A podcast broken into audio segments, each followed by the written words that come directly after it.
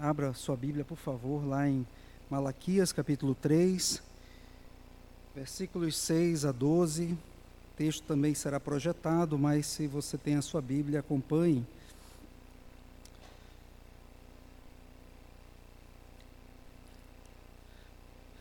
Que bom estarmos neste domingo aqui reunidos e poder adorar o nome do nosso Deus, poder dedicar nossa vida a Ele e prestarmos culto de maneira comunitária, né, como irmãos reunidos para ouvir a voz do Senhor e também cantar louvores a Ele, ao nosso Deus.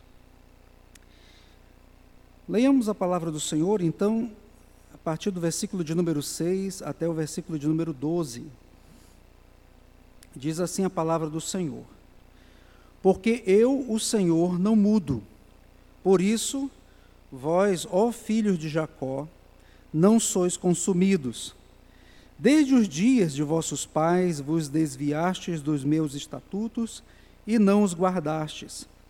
Tornai-vos para mim e eu me tornarei para vós outros, diz o Senhor dos Exércitos. Mas vós dizeis: Em que havemos de tornar? Roubará o homem a Deus? Todavia vós me roubais e dizeis: Em que te roubamos? Nos dízimos e nas ofertas. Com maldição sois amaldiçoados, porque a mim me roubais, vós, a nação toda. Trazei todos os dízimos à casa do tesouro, para que haja mantimento na minha casa. E provai-me nisto, diz o Senhor dos Exércitos, se eu não vos abrir as janelas do céu e não derramar sobre vós bênção sem medida. Por vossa causa repreenderei o devorador para que não vos consuma o fruto da terra. E a vossa, vi, a vossa vide no campo será, não será estéril, diz o Senhor dos Exércitos. Todas as nações vos chamarão felizes, porque vós sereis uma terra deleitosa, diz o Senhor dos Exércitos. Um pregador canadense do, de meados do século passado comentou algo quando ele estava pregando acerca da providência de Deus, que é uma doutrina muito importante, da, das, extraída das Escrituras, que diz que o nosso Deus, de maneira geral, claro, sustém, não apenas criou, mas sustenta todas as coisas com a força do seu poder. E ele disse o seguinte durante a sua pregação: o nome dele é James Wallace Hamilton. Os hebreus antigos viam em todos os eventos a atuação direta de Deus. Se chovia, era Deus quem enviava a chuva. Quando as ceifas eram boas, Deus quem as multiplicava. Mas aquela que mas aquela não é a nossa linguagem, ele diz, nem o padrão do nosso pensamento. Pensamos em termos de lei, a lei da química e a lei natural. Quando chove, sabemos que é condensação natural do vapor. Quando as colheitas são boas, os créditos vão para os fertilizantes. Uma coisa impressionante aconteceu no, ao nosso modo de pensar. No mundo que não poderia existir por um momento sequer sem a atividade de Deus, condicionamos as nossas mentes a um modo de pensar que não deixa lugar para Ele tantas de nossa, das nossas necessidades são atendidas por forças que parecem naturais e impessoais, que perdemos de vista o grande provedor no meio da providência. Alguns de nós que fomos criados no campo e depois nos mudamos para a cidade, nos lembramos de como foi fácil perder o hábito de dar graças à mesa em parte porque a comida posta ali veio não diretamente da terra, e sim do armazém, hoje seria do supermercado. Um médico da cidade de Nova York disse: se você perguntar a uma criança de onde vem o leite, ele não pensa em dizer de uma vaca, mas de uma lata ou de uma caixinha. E os mais antigos aí podiam lembrar também da, do saquinho, né, onde vinha às vezes o leite. E um dos grandes desafios, amados, ouvindo essa, essa parte da, da pregação desse pastor, de fato, os, um dos grandes desafios dos nossos dias é nos manter fiéis e íntegros em nossa fé a, a, Deus no mundo que é cada vez mais secularizado, que tira a ação de Deus que nos faz enxergar tão somente as causas naturais.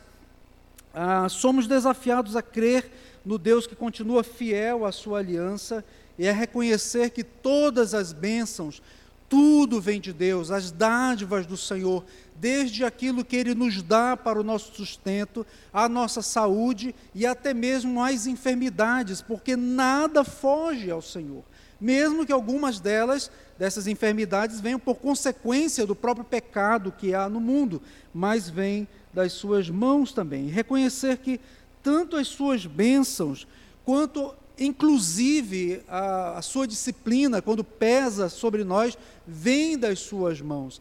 Então, ver a ação de Deus nos detalhes da nossa vida e como Ele age no mundo é um desafio para nós.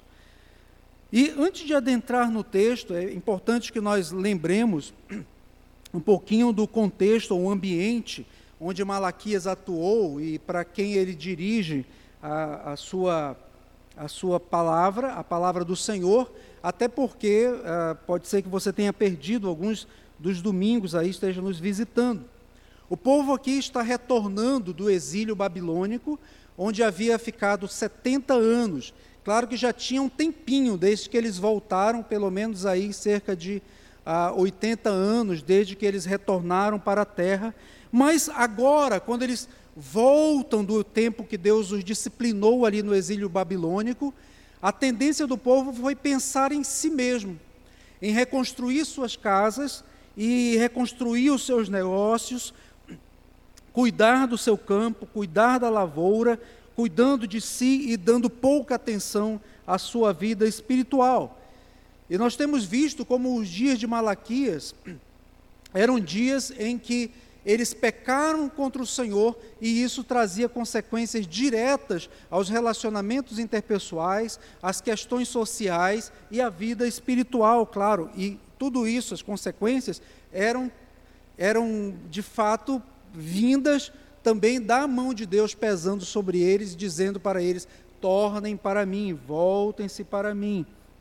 Eles haviam, de fato, perdido a fé no Deus da aliança, que tudo supre, e passaram a confiar na força do braço deles, na força de suas mãos. E onde que isso também se tornou, ou se tornou bem evidente? No texto que nós acabamos de ler aqui na dedicação ao Senhor dos dízimos e das ofertas. E o Senhor, então, observe aí na sua Bíblia, no versículo de número 8, já que eles não dedicavam, não se dedicavam com confiança ao Senhor, não criam no Senhor de todo o coração, eles passaram a roubar o Senhor, e é isso que o Senhor os acusa de maneira clara aqui no versículo 8 porque eles estavam retendo aquilo que Deus havia dito que eles deveriam dedicar 10% de sua renda ao Senhor. E se você tivesse a oportunidade de perguntar para alguma daquelas pessoas o porquê eles estavam fazendo isso, talvez eles dissessem: bom, porque nós não sabemos o que vai acontecer no futuro. Sabe-se lá se uma outra nação vem sobre nós e queremos ter aqui uma, um suprimento. Então, em vez de levar algo para dedicar ao Senhor, nós queremos reter isto ou investir na expansão dos meus negócios ou em algo que me dê segurança. E isto é, o maior, é, é, é, é a maior pedra de tropeço que pode acontecer na vida de um homem, quando ele começa então a trazer para si a responsabilidade de cuidar da sua vida, de prover tudo para, para a vida dele, para a vida da sua família, esquecendo-se de Deus e dizendo: tudo depende da, do meu braço, da minha mão, dos meus esforços, e agora a comida que é posta na mesa não vem mais das mãos do Senhor, mas veio porque eu tenho dinheiro e pude comprar na, no supermercado ou no, na, na, no armazém ali da esquina. Então, antes de adentrarmos mais uh, um pouco no texto, eu gostaria de falar sobre a importância dos dízimos e das ofertas na vida do povo da aliança. E esse é um tema muito, muito importante e às vezes passamos uh, tempos sem, sem discutir sobre ele, mas os dízimos são algo essencial à, à vida ou ao exercício da fé da vida dos crentes, na vida dos crentes. Porque se você olhar o versículo de número 10, aí, fique só com o seu olho vendo aí o versículo de número 10, se fizermos uma leitura displicente desse texto, temos a tendência de associar o dízimo a uma espécie de mensalidade de um clube, ou seja, eu pago o dízimo porque, como associado, devo contribuir para que seja paga a energia elétrica, para que os ar-condicionados tenham eh, a manutenção devida, ou para que haja assistência pastoral, uma boa escola bíblica dominical, que espero que em breve retornar, eh, possamos retornar. Mas associar o dízimo a eu vou pagar então o dízimo para ter tudo isso aí. Outros podem ler displicentemente também o versículo de número 10 e pensar que, de alguma forma, eles, dando dízimo, dedicando o dízimo ao Senhor, eles podem obrigar Deus a lhes dar mais dinheiro, mais saúde, mais prosperidade material, fazendo uma espécie de uh, barganha ou de compra de bênçãos para com Deus. E também, infelizmente, por causa de tantos escândalos nos dias de hoje, é, com pastores multimilionários ou donos de redes de televisão e outros mais, que são adeptos da que se popularizou chamar de teologia da prosperidade, pode ser que muitos tenham dificuldade com essa palavra dízimo por associar a uma invenção pastoral. E na sociedade as pessoas falam isso. Né? Eu não vou dar dízimo para pastor nenhum que está arrancando dinheiro dos fiéis incautos. Por isso que é importante nós estudarmos esse tema e vermos como estava sendo negligenciado naqueles dias e, e perceber a, ou receber a instrução de Deus de qual deve ser a nossa atitude para com os dízimos. Qual a finalidade principal dos dízimos? É, lá em Deuteronômio, capítulo 14, versículo 22 a 23, convido a que leiamos esse texto. Você pode abrir a sua Bíblia, mas também será projetado. Porque os livros proféticos normalmente eram instruções do povo de Deus ou exortação, exortações ao povo de Deus para que retornassem a um princípio esquecido na lei do Senhor. E Deuteronômio 14, 22 a 23 diz o seguinte: Certamente darás os dízimos de todo o fruto das tuas sementes, que ano após ano se recolher do campo, e perante o Senhor teu Deus, no lugar que ali escolher para ali fazer habitar o seu nome, comerás os dízimos do teu cereal, do teu vinho, do teu azeite e os primogênitos das tuas vacas e das tuas ovelhas, para que aprendas a temer o Senhor teu Deus todos os dias. É claro que estamos aqui diante de uma sociedade agropastoril, cuja a economia ou as fontes de renda vinham, ou de sustento vinham do campo, tanto na questão da, da, do cultivar de sementes e cereais, quanto também do cultivo dos, ah, do, do, cuidado com os animais, das vacas ah, e, e outros animais assim. E esta, esse texto que nós acabamos de ler, fazia parte da instrução do Senhor sobre o dízimo, que era uma, uma dedicação anual, que eles deviam ir a um certo lugar, chamada Festa Anual de Dedicação dos Dízimos.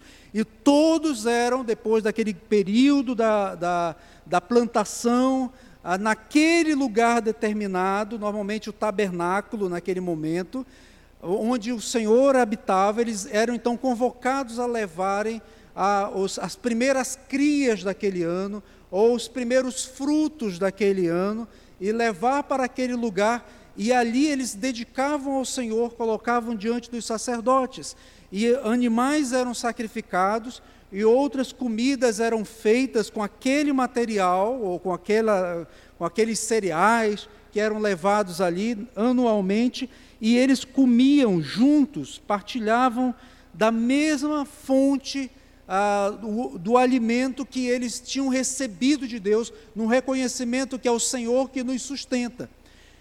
É claro que isso mudou bastante, mas era assim que o Senhor instrui que eles o fizessem. Mas a finalidade principal dos dízimos não era para, não era para que eles festejassem juntos naquele lugar, ou celebrassem juntos naquele lugar, ou mesmo a manutenção em si do, do, do templo ou do, do tabernáculo, das pessoas que serviam no altar. A finalidade principal dos dízimos está no final do versículo de número 23 para que aprendas a temer o Senhor teu Deus todos os dias. Então eu plantei, a terra deu seu fruto, eu colhi, eu cultivei, anima, cultivo animais, e os animais deram crias, e eu os tomei. Agora eu devo reconhecer que o que eu fiz não foi conquistado pelo meu braço ou pelos meus esforços, mas Deus que dá a, a chuva à terra fez com que a semente germinasse e brotasse, com que os animais dessem crias. E então eu dedico ao Senhor o fruto do meu trabalho, 10% daquele fruto do meu trabalho, das primícias ou dos primeiros frutos, ao Senhor e partilhe junto, dizendo: Senhor, obrigado, porque quando vemos essa festa acontecendo aqui, vemos a tua mão nos abençoando e nós tememos o Senhor de todo o nosso coração. E Deus sabia que o coração daquele povo poderia se inclinar, que já era inclinado para o mal, poderia se inclinar a se afastar cada vez mais deles. Então Deus coloca isto e diz: Vocês reconhecerão sempre que eu é que dou o alimento para vocês, como diz o Salmo 67, versículo 6. A terra deu seu fruto, Salmo 67, 6, e diz: O Senhor, Deus, nos abençoa. A terra deu seu fruto, o Senhor Deus nos abençoa. Além disso, também havia uma finalidade social na questão dos dízimos. Deuteronômio ainda, capítulo 14, versículo 28 a 29. Estou cortando aqui esse texto, depois você pode ler mais a fundo todo esse texto de Deuteronômio 14. Ao fim de cada três anos, aquela era a festa anual de dedicação, mas a cada três anos tirarás todos os dízimos do fruto do terceiro ano e os recolherás não naquele lugar onde o Senhor Deus havia dito para que eles levassem, onde, ele, onde habitava o seu nome, mas seria recolhido na tua cidade. Então virão o levita, pois não tem parte nem herança contigo, o estrangeiro, o órfão e a viúva que estão dentro da tua cidade, e comerão e se fartarão para que o Senhor teu Deus te abençoe em todas as obras que as tuas mãos fizerem. O Senhor então expressa o seu cuidado para com o necessitado. Além de, claro, o Senhor já vê manifesta o seu cuidado com o necessitado, com leis, por exemplo, que proibiam que, quando o trabalhador estivesse recolhendo espigas no campo e deixasse alguma cair, que deixasse para que as viúvas, os órfãos, pudessem passar naquele campo e recolher aquilo que caía, ou do cesto, ou acidentalmente da sua mão, ou dos cachos de uva.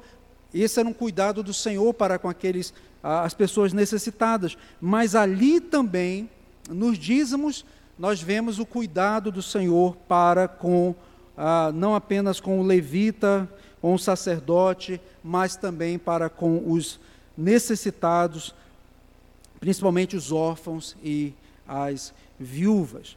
Mas é importante também ver o que o Novo Testamento diz sobre o dízimo, claro que aqui de maneira muito rápida e geral. Jesus, lá em Mateus 23, 23, ele diz aos escribas e fariseus, ele os chama de hipócritas, porque dais o dízimo do hortelã, do endro e do cominho e tendes negligenciado os preceitos mais importantes da lei: a justiça, a misericórdia e a fé. Devias, porém, fazer estas coisas sem omitir aquelas.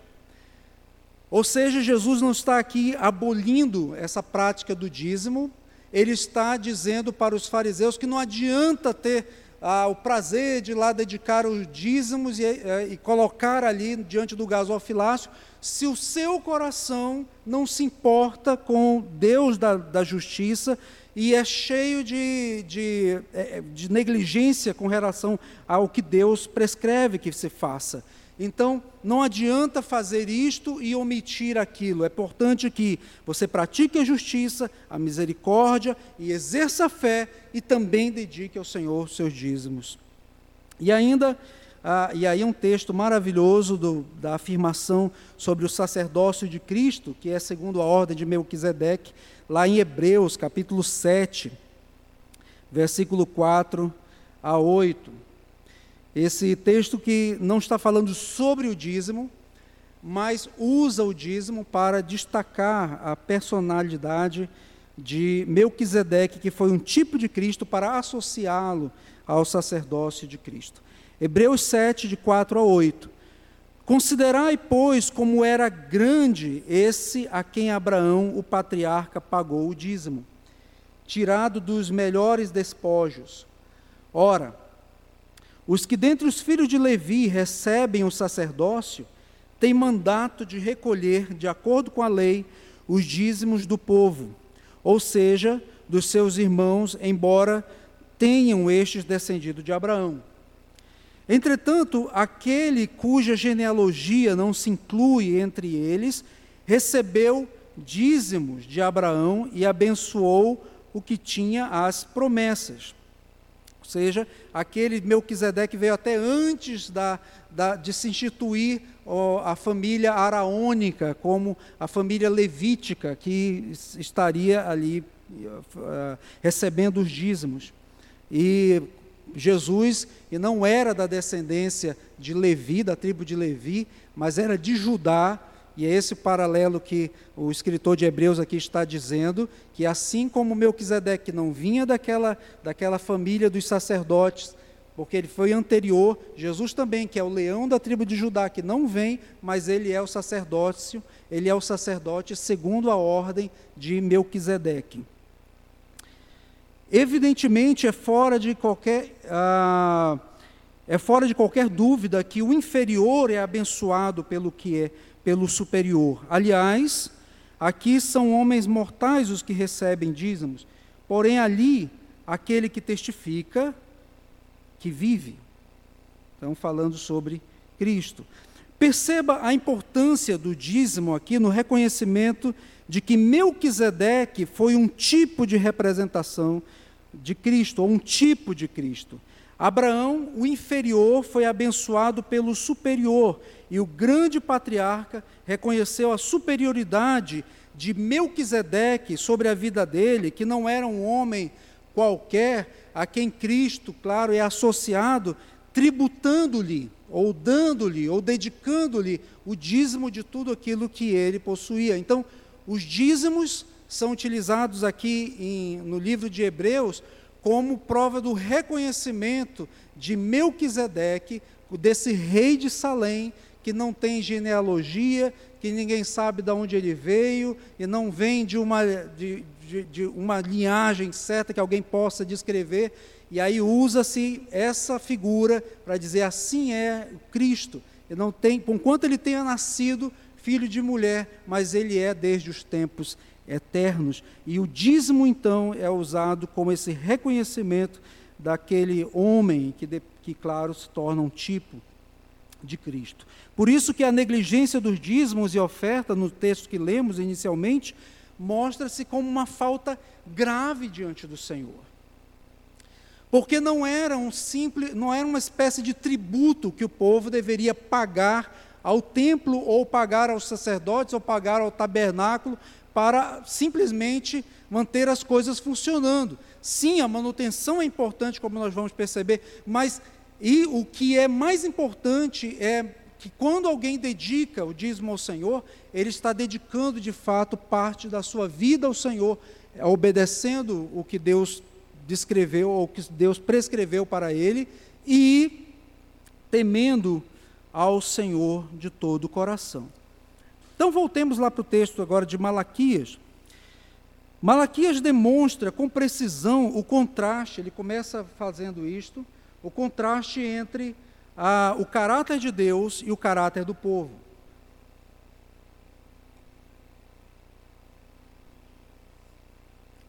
Você pode ler aí o versículo de número 6, por favor? E Malaquias 3, 6. Pode ler? Porque eu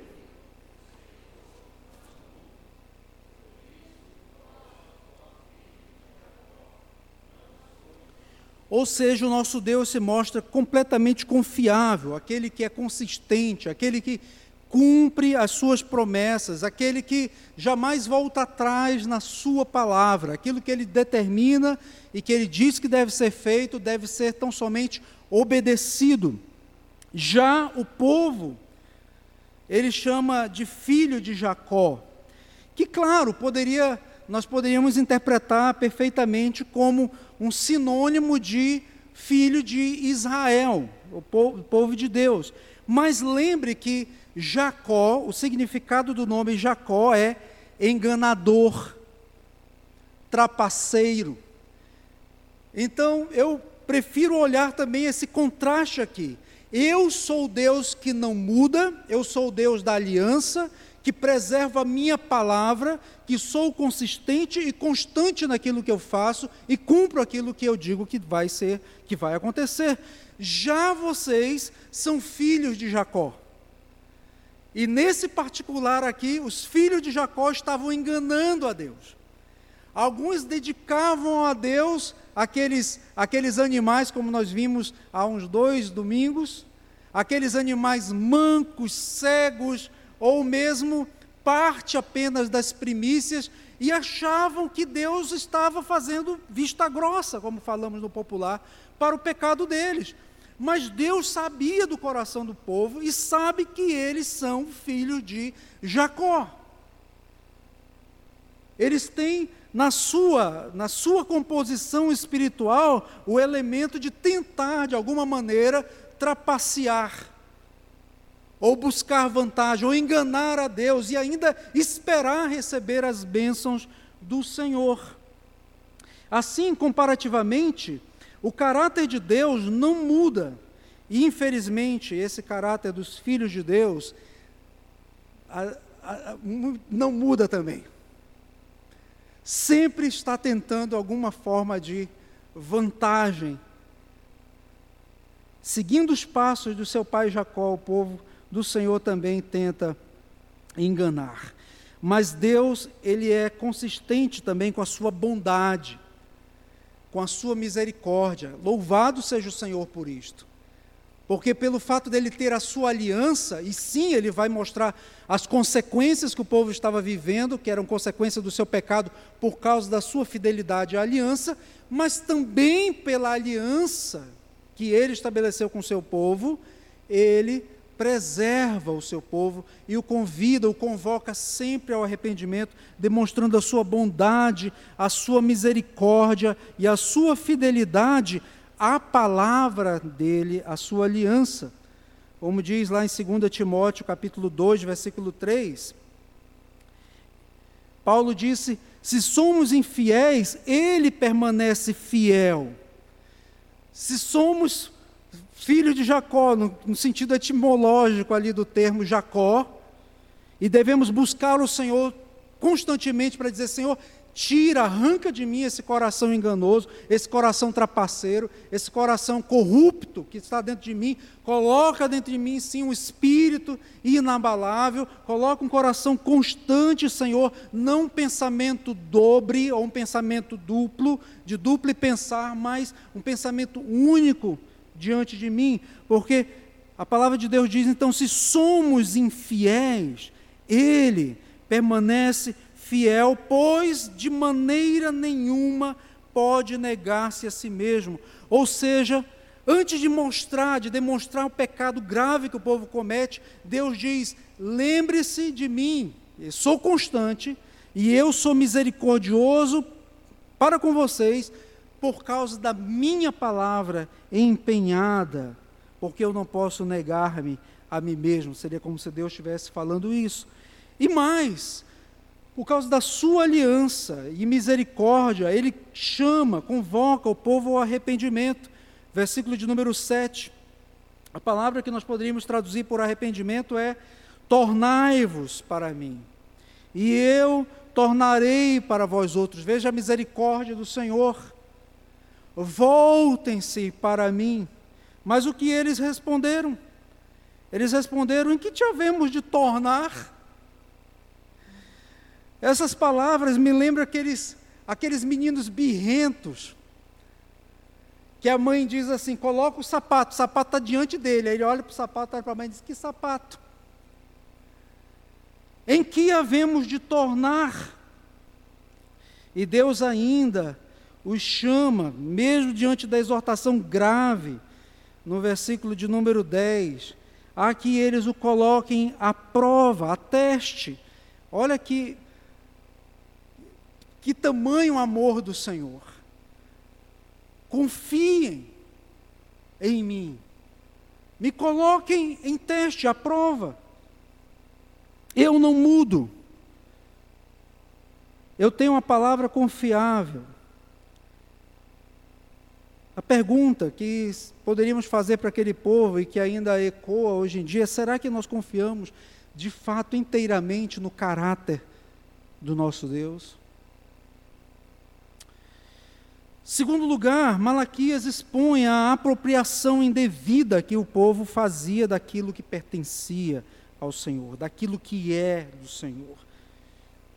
E o nosso Deus, ele não tem, ele não é comprometido com o que com a praga do que chamou-se hoje ou convencionou-se chamar politicamente correto. Não, ele fala as coisas pelo nome ele é direto e fala pelo nome. Ele diz aqui no versículo de número 8: Roubará o homem a Deus? E o povo diz: Em que te roubamos? E Deus poderia dizer: Que cara de pau esse povo tem? Porque o Deus que sonda mente e corações, ele conhece o coração de cada um e sabe quando estamos pecando contra Ele e sabe quando estamos de alguma forma enganando e ainda querendo levar vantagem sobre algo. E Deus diz então, em que te rouba, eles dizem em que te roubamos? E ele diz, nos dízimos e nas ofertas. O instrumento dado por Deus para que aprendessem a temer o Senhor, a reconhecer a dádiva, a bondade de Deus para as suas vinda das suas mãos, estava se tornando, havia se tornado uma pedra de tropeço para eles, e por causa deles. Porque Deus os estava treinando o coração com aquilo, porque toda, toda a nossa vida é do Senhor. E Deus sabe como facilmente criamos ídolos, porque o problema do coração do homem é a idolatria. Se você não adora a Deus, não obedece ao Senhor, não anda de acordo com a sua vontade, o seu coração criará ídolos. E você se submeterá a eles e adorará a esses ídolos. E como é que Deus faz com a sua palavra? Muitas vezes estabelecendo princípios mandamentos, estatutos, juízos que devem ser obedecidos por nós para que não sejamos consumidos pela idolatria que criamos no nosso coração. Mas aqueles homens esqueceram do Senhor e criaram o, o decidiram dedicar a vida deles ao Deus Mamon, vamos dizer assim, ao Deus das riquezas, ao aquilo que eles ah, achavam que lhes traria tranquilidade na vida, os recursos financeiros esqueceram do Senhor e Deus diz: vocês estão agindo exatamente como ladrões. E claro que o Senhor não precisa, ou nem, nem precisava de absolutamente nada, não precisa e nunca precisará de absolutamente nada. Veja o que Davi disse lá no Salmo 24, 1. Ao Senhor pertence a terra e tudo que nela se contém, o mundo e os que nele habitam. O que, que alguém que tem o um mundo e todos os habitantes vai precisar de dízimo ou 10% de algo?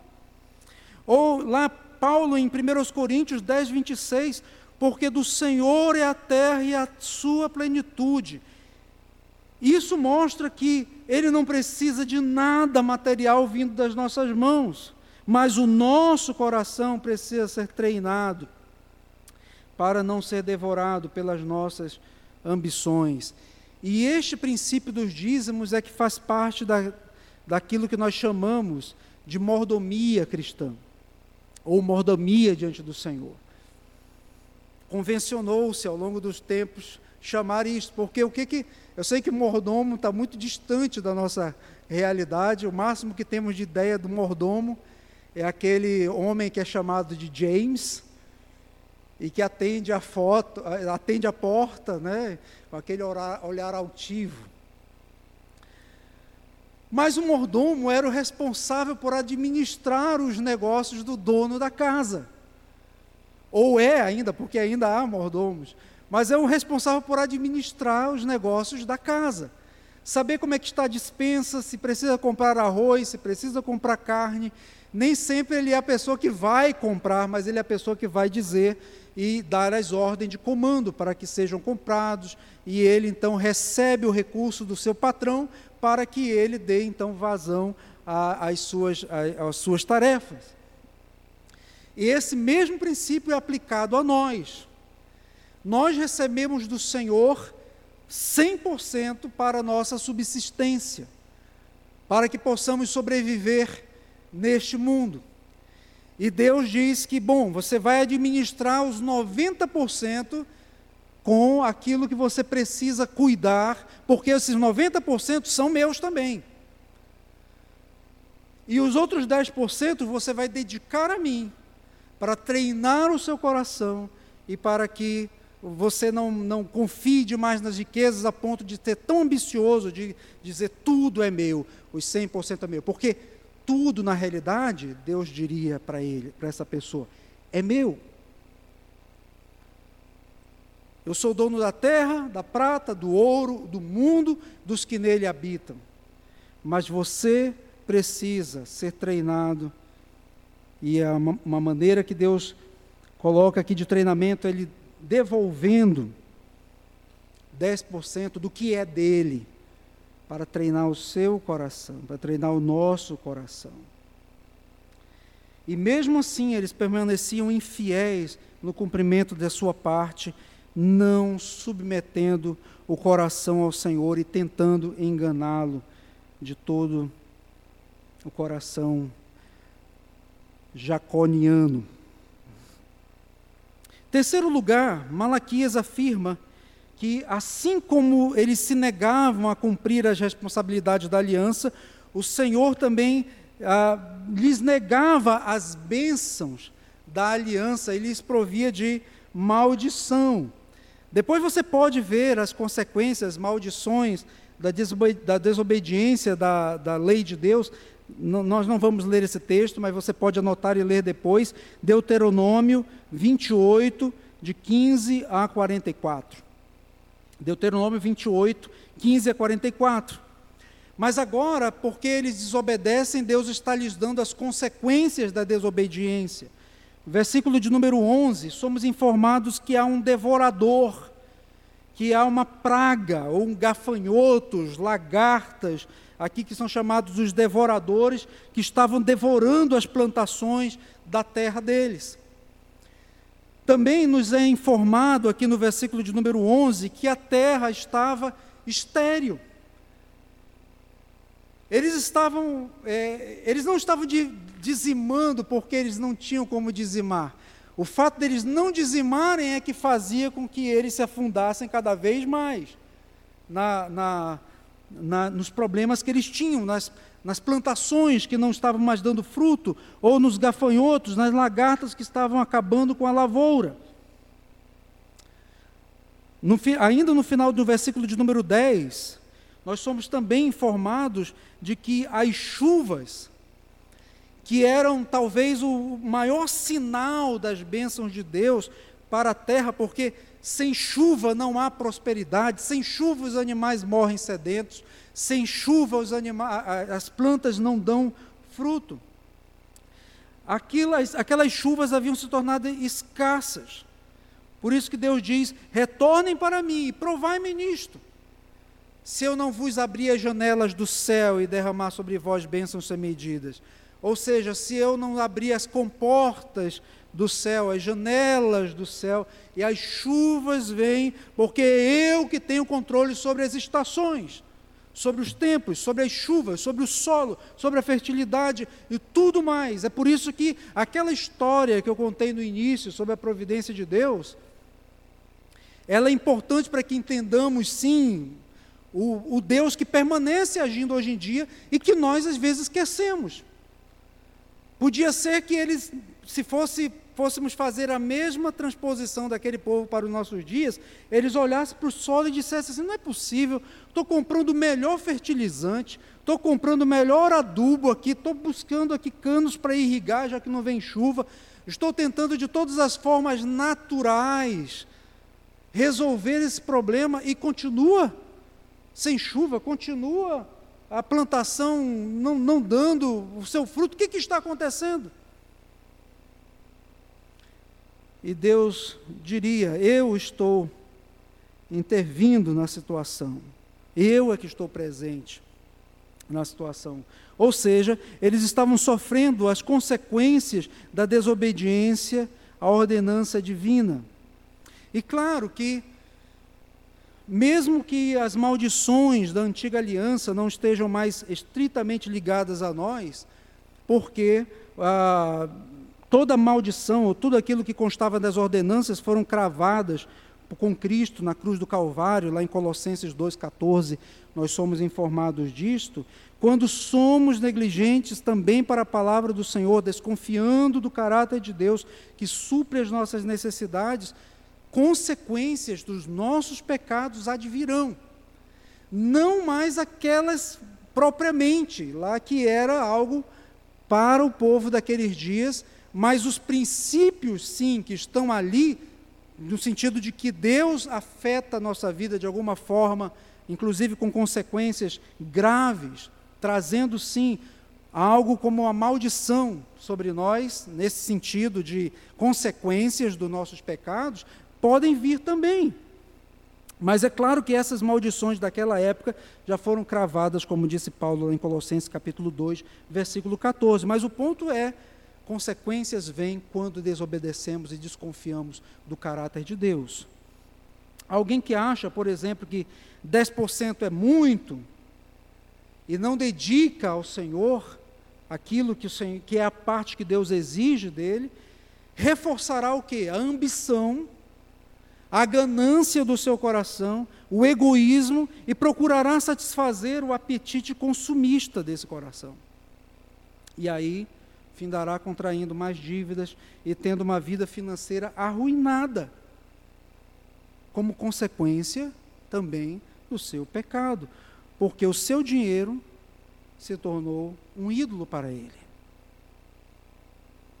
Percebe como as consequências vêm? Mas quando eu, por outro lado, reconheço que tudo vem de Deus e eu organizo a minha vida e digo, quando eu recebo, seja uh, o recebimento semanal, mensal, diário, o que for, mas vindo das mãos do Senhor, e eu já separo aquilo que não me pertence, pertence ao Senhor, e isso tudo que também não me pertence, os 90%, faço, administro da melhor forma possível, o Senhor está me abençoando e me ensinando a gerir financeiramente a minha vida. E isto é bênção para mim, isto é graça para mim. Porque há muitas pessoas que podem ganhar, que ganham muito e que estão profundamente atoladas em dívidas. E o Senhor Deus coloca isso de maneira graciosa para conosco, a bênção do dízimo para treinar o nosso coração. Ele não precisa, mas nós precisamos. E o que, que isso tem a ver conosco? Muito do que nós vimos aqui nesse texto. Tem algumas pessoas que creem que a obrigação do dízimo era algo relacionado à lei civil de Israel e aqui agora estamos na nova aliança, na nova dispensação, ah, não, não cabe mais se falar dessa lei civil. Mas eu creio, irmãos, que ela, ela vai além dessa questão da lei civil. Sim, houve um momento em que Deus estabeleceu para o seu povo, mas aquele princípio, ele está tão presente na vida, até anterior ao que nós conhecemos como povo de Deus, que Abraão dedicou a Melquisedeque o dízimo, antes de ser estabelecido na lei do Senhor. O próprio Jacó, quando estava naquela noite fugindo do seu irmão e tem aquele sonho, ele diz: De tudo quanto me deres, certamente eu te darei o dízimo. Então eu acredito que o princípio do dízimo, ele está atrelado à lei moral do Senhor, sim, para treinar o nosso coração, a submissão à sua vontade. Ah, e se você tem a confissão de fé, e eu espero que você tenha, a confissão de fé de Westminster, lá no capítulo 19, o, o parágrafo 4, depois você pode ler melhor, fala inclusive que, mesmo que fosse uma lei civil, mesmo as leis civis, elas trazem no seu, que era algo específico para Israel, trazem princípios que devem ser tratados por nós como princípios equitativos, ou seja, semelhantes esses princípios aplicados para os nossos dias. Então eu acredito que essa essa obrigação, essa responsabilidade sim do dízimo, ele está presente na vida dos crentes ainda hoje. E nesse sentido, eu creio que ele continua sendo esse instrumento válido à luz inclusive do Novo Testamento, porque quando o Novo Testamento não traz nem, porque Paulo fala muito sobre ofertas, por isso que eu me dediquei mais sobre os dízimos, mas os mesmos dízimos não há uma, uma, explica, uma ordenança explícita no Novo Testamento, e alguns dizem não há, então. Mas se formos pegar primeiro os, as ofertas que Paulo fala que, de uma, que devemos ser generosos, dadivosos, e até mesmo pegando o princípio dos irmãos que dedicaram uma oferta à Judéia até acima de suas das suas posses, irmãos da região da Macedônia, que era uma igreja pobre, nós devemos entender que o Senhor exige muito mais de nós do que os dízimos e ofertas, do que os dízimos, aliás. Mas os dízimos não foram abolidos, porque também não há nenhuma parte do Novo Testamento dizendo que eles devam ser parados. O próprio Senhor Jesus reafirmou a continuidade deles ali, e eu creio que esse princípio então perpassa é algo que desde Melquisedeque nós vemos e perpassa todas as escrituras, porque é um princípio da palavra do Senhor para nós, arraigada, lei moral de Deus. Então essa continuidade, ela é indicada pela, pela ausência também de algo dizendo pare de fazer isto e faça apenas aquilo. Já havia instrução dos dízimos que era um instrumento de Deus, volto a repetir, de treinamento para o nosso coração, para o coração do povo e que permanece hoje em dia. O princípio, então, da mordomia permanece. Esse treino do nosso coração em devolver 10% da nossa renda ao Senhor como um sacrifício agradável a Deus, como algo que não deve ser penoso, mas algo que deve ser prazeroso aos olhos do Senhor, reconhecendo que tudo vem das Suas mãos. E claro que o crente verdadeiro no Senhor faz isso também pensando na continuidade da obra do Senhor. Note que eu investi muito tempo falando sobre o coração, o temer a Deus, mas também está embutido aí a obra do Senhor, a igreja de Cristo que permanece fiel ao Senhor e que deve continuar fazendo a sua obra e abrir novos campos missionários e expandir o reino de Deus. Quando eu dizimo, eu estou ensinando o meu coração a não amar as riquezas, ou as questões desta vida, a confiar no Senhor e não apenas isto, mas desejar e participar da expansão da obra de Cristo neste mundo. Porque se hoje eu e você estamos aqui neste lugar, foi porque irmãos do passado que entenderam esse princípio, dizimaram ao Senhor de maneira que pessoas foram trazidas aqui para nos pregar o Evangelho desde tempos mais antigos e que esse Evangelho foi passado de geração em geração. E hoje nós temos esse lugar e participamos de sustentos de missionários, estamos participando da expansão da obra do Senhor, abrindo congregações, abrindo igrejas para a honra e glória do Senhor. E isto que aqui mais é também? A confiança que irmãos tiveram e que têm ainda hoje de que o Senhor supre as suas necessidades e que também sustenta a sua igreja através da minha vida, da minha participação. Creio ainda que dizimar tem tudo a ver com o motivo pelo qual Cristo veio a este mundo. Porque Cristo veio nos resgatar do pecado, da maldição do pecado, ele veio nos resgatar de nós mesmos. De um coração egoísta, de um coração mesquinho, de um coração atrelado às coisas deste mundo. E quando ele veio então e morreu naquela cruz do Calvário, ele veio para transformar o nosso coração para que vivamos uma vida generosa em resposta à graça de Deus, para com a sua obra, para com o cuidado da sua obra. Então, ao dizimar, eu reconheço que tudo vem das mãos do Senhor e que Ele me dá tudo e me supre em tudo, para que eu contribua para a expansão do seu reino nesta terra até a segunda vinda do Senhor. Portanto, amado, se você já é fiel nos dízimos e nas ofertas, continue sendo, como parte do seu culto a Deus, da sua devoção ao Senhor. E preste atenção no princípio da fidelidade. Não é dedicar de qualquer maneira, nem uma, ah, nem algo que, como que dizendo assim, bom, isso aqui, eu acho que esse monte aqui já está bom.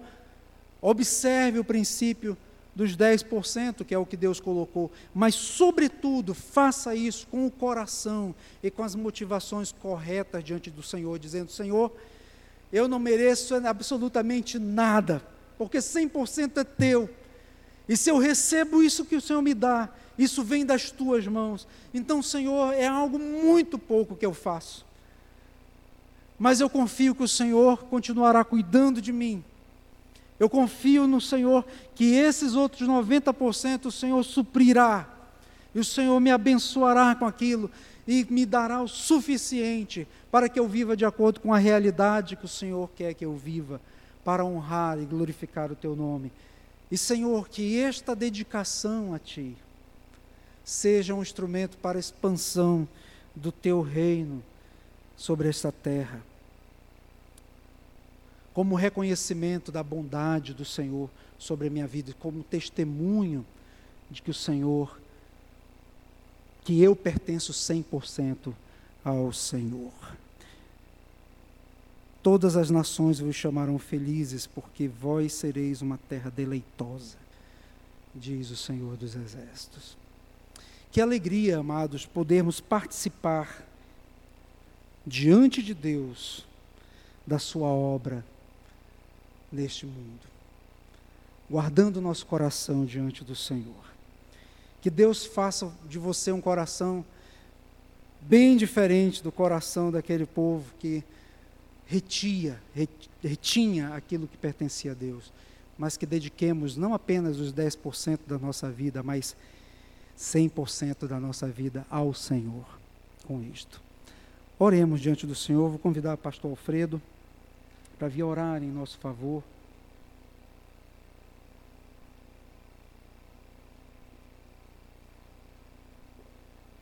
Encerrando também o culto desta manhã.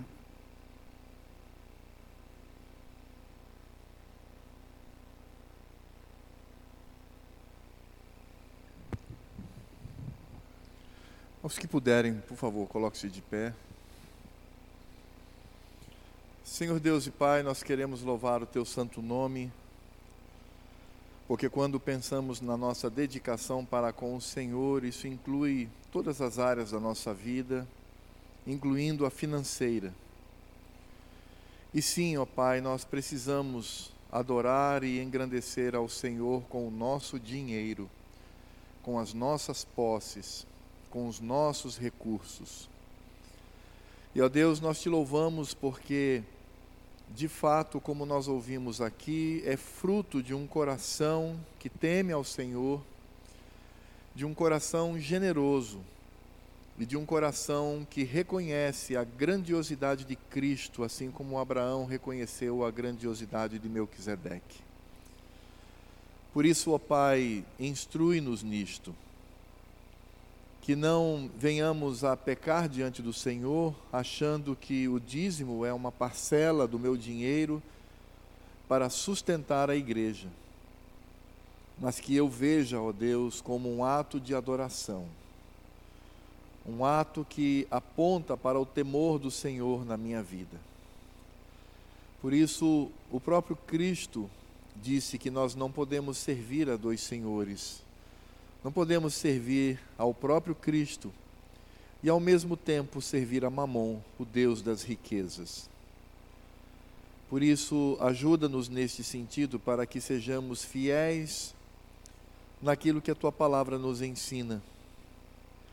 Por isso que saibamos ser a obrigação da nossa vida dedicar ao Senhor 10% do bruto que nós recebemos para o engrandecimento do teu nome.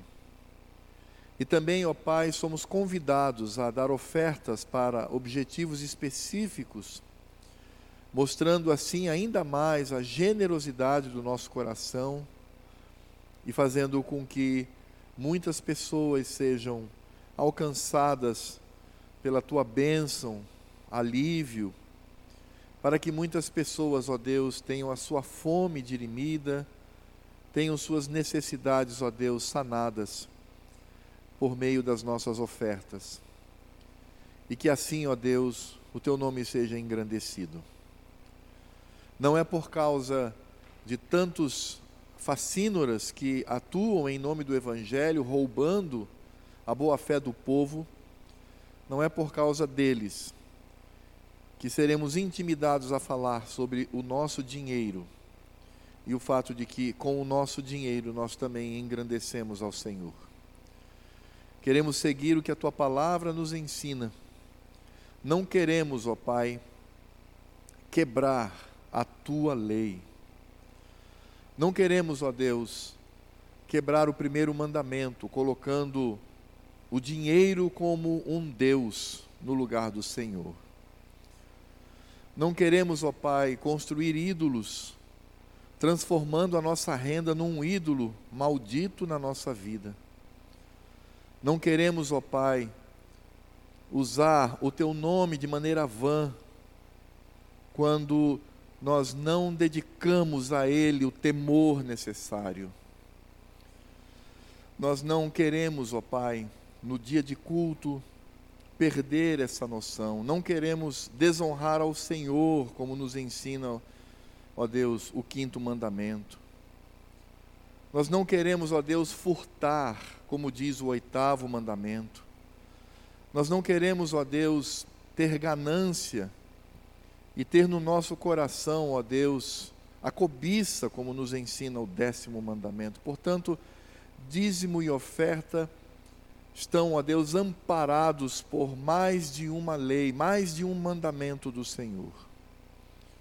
E por isso nós rogamos para que tu tenhas piedade de nós e nos ajude a viver para a tua glória, engrandecendo a Cristo como Abraão engrandeceu a Melquisedeque. E agora que a graça do Senhor, Deus Pai, e que a obra redentora de Cristo Jesus e todas as consolações do Espírito Santo estejam sobre a nossa vida incluindo o nosso dinheiro, e sobre a vida de todos aqueles que estão espalhados por essa terra e que também glorificam ao Senhor, dizimando o bruto do seu sustento e concedendo ofertas, ó Deus, generosas, vindo de um coração que adora ao Senhor, até que Ele venha, quando teremos a nossa vida completamente voltada a Cristo por toda a eternidade. Por isso nós clamamos: Maranata, vem, Senhor Jesus. Amém. Pode sentar, querido.